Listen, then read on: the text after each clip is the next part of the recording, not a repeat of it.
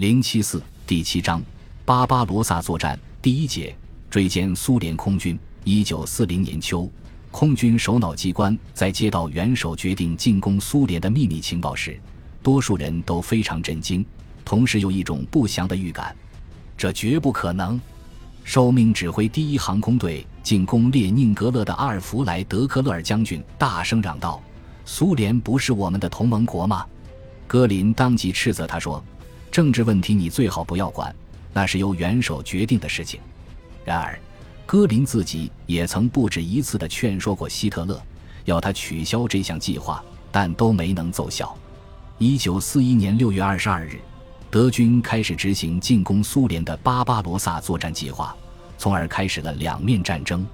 如果用空军兵站总监冯塞德尔的话说，这个任务空军是难以胜任的。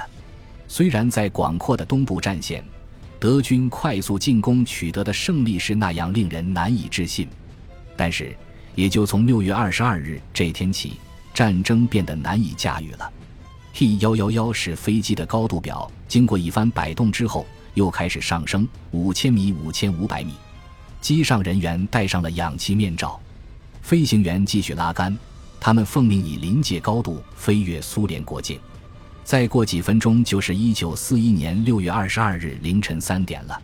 眼下的大地似乎还在沉睡，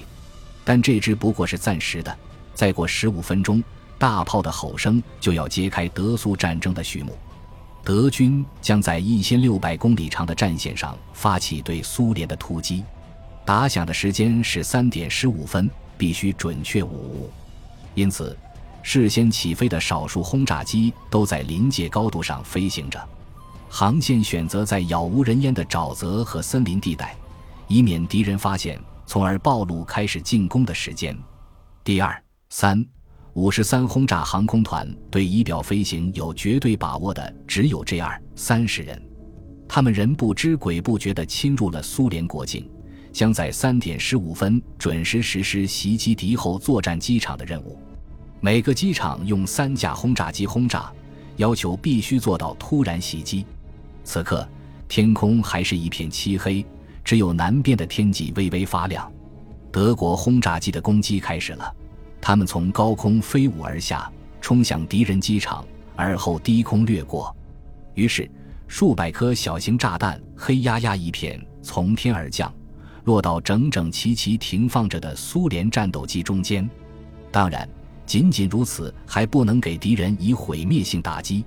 这只能给敌人造成混乱，使其推迟组织反击的时间，填补陆军开始进攻和空军打击群投入战斗之前的这一段空隙。对于空军发起进攻的时间问题，空军和陆军的参谋部之间曾经有过一场激烈的争执。陆军想在拂晓开始行动，以便能在战术上取得最大的突袭效果。在发起进攻的同时，一定要阻止苏联空军参加战斗。要做到这一点，就必须把他们消灭在地面上，无论是从地面还是从空中。突袭是最大的前提。负责东部战线中部战区的第二航空队司令阿尔贝特·凯塞林元帅的看法是：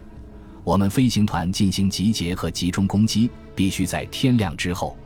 如果陆军天未亮开始行动，那么。我们攻击敌人机场势必要晚一个小时，而那时狡猾的敌人恐怕早已从地面上飞走了。对此，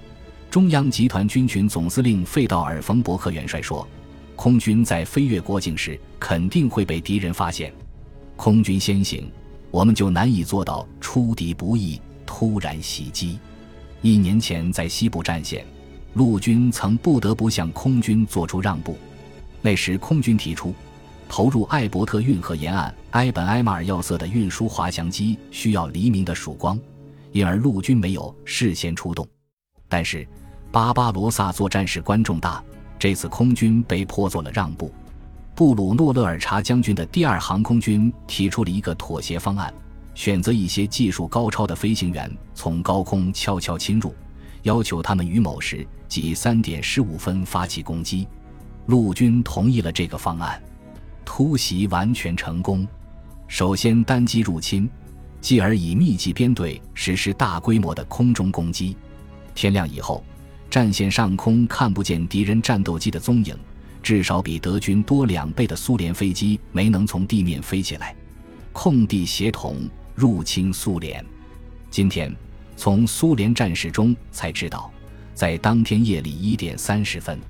斯大林曾向西部军区的军事顾问和司令员们发出了德国即将进攻的警告。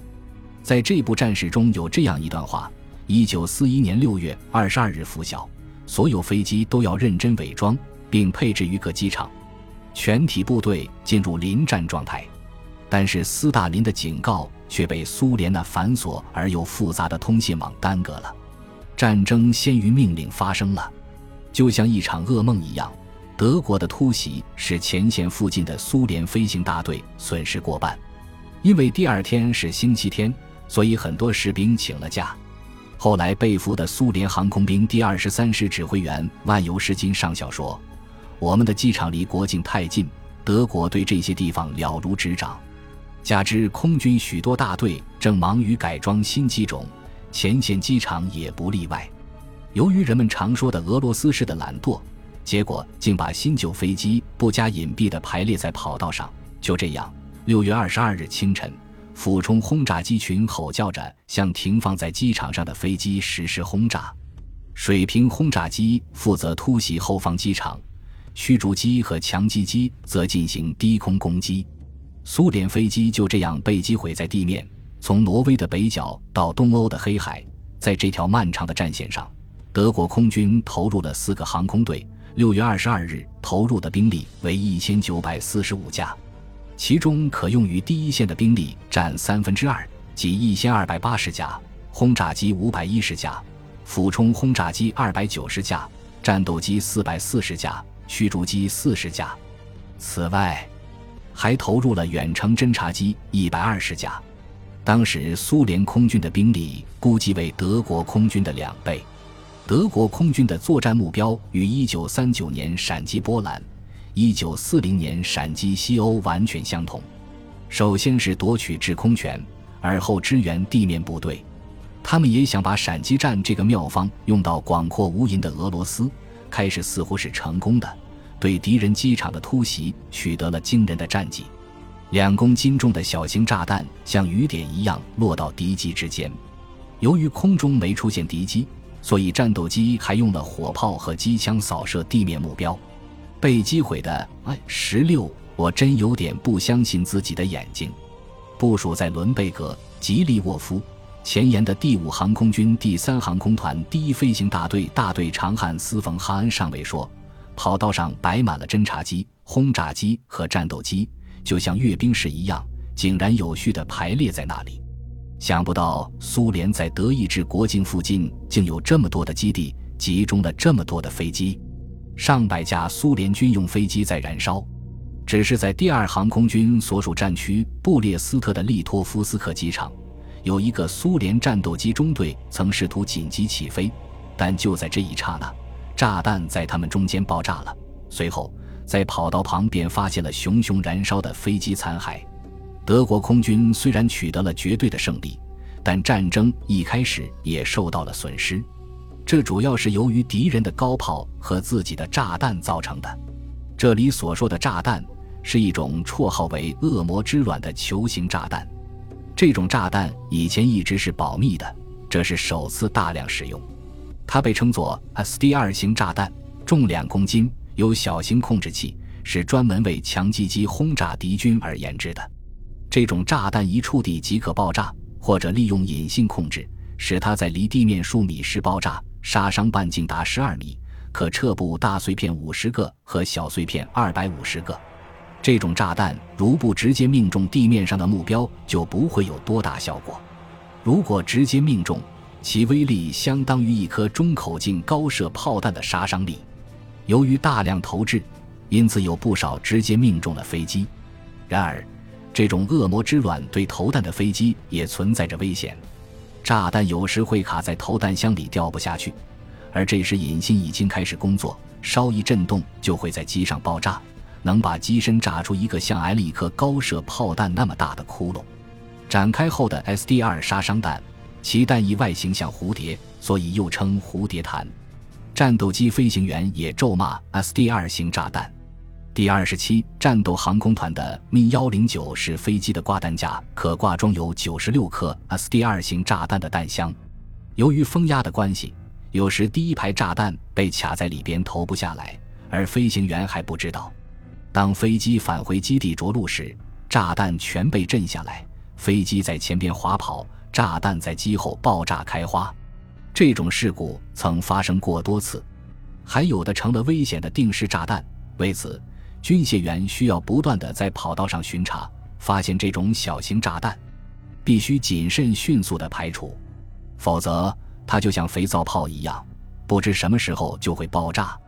关于恶魔之卵，德国空军技术局炸弹研制负责人马夸特工程师曾发表过这样的意见：SDR 型炸弹虽然在对苏战争初期有过效果，但它却是短命的。由于苏联的高射炮对付低空飞机非常有效，我方飞机不久就只能在高空作战，而水平轰炸机又没有专用的投弹箱。本集播放完毕，感谢您的收听，喜欢请订阅加关注，主页有更多精彩内容。